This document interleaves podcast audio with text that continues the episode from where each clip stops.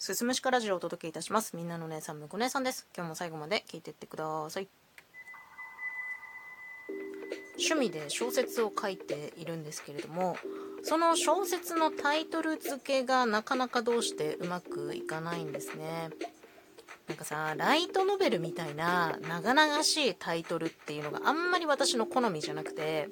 こうね端的にバシッとしっくりくる言葉選びをしていきたいんだけどそれはねとっても難しいことなんですよね。で、まあ、たまに好きな歌のイメージで小説を書くこともあってその時はその歌のタイトルをそのまま引用するんだけど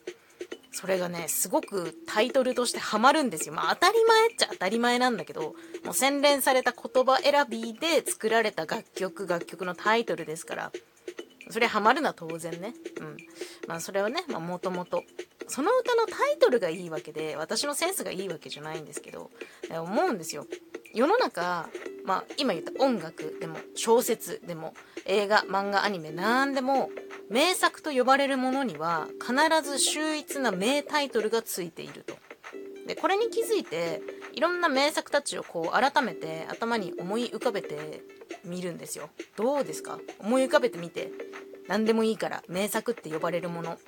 例えば音楽ね。流行りに流行ったキングヌーの白日。いいよね。もうあの曲はさもう白日じゃん。もうこれじゃなきゃダメだよ。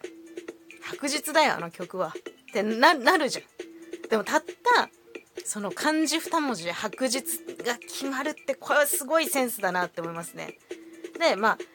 映画ならジブリがやっぱすごいなと思っていて「隣のトトロ」「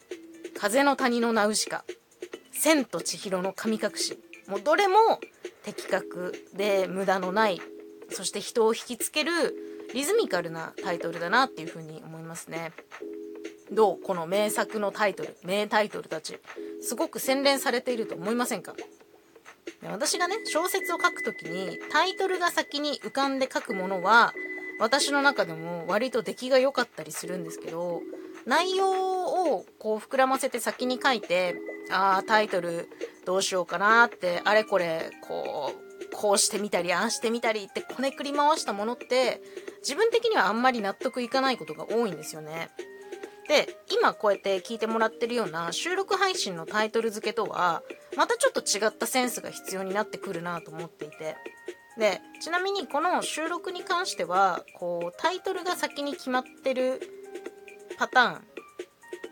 が多いですね。タイトルつけてから内容を考えていくってことが多いんで。まあねいいタイトルをつけるためにはたくさんやっぱ語彙力が必要になってくるから言葉を増やしてたくさん数をこなさないとダメなんだろうなと思いながらもセンスを磨く努力っていうのが私にはまだ足りてないのかなって。やっぱまず言葉を知る必要があるのかなってたまに辞書をめくってみるのもそうだし本を読んでみたりとか、まあ、新聞を読んでみたりとかやっぱどうしてもインターネットの記事ってこう文体が軽めのものが多いのでそうじゃなくてちょっとねやっぱり文学的なものに触れた方がいいのかななんて思いつつね。いやほんと是非何かの作品に触れる際はタイトルも気にしてみてほしい。今流行ってる曲だとか流行りの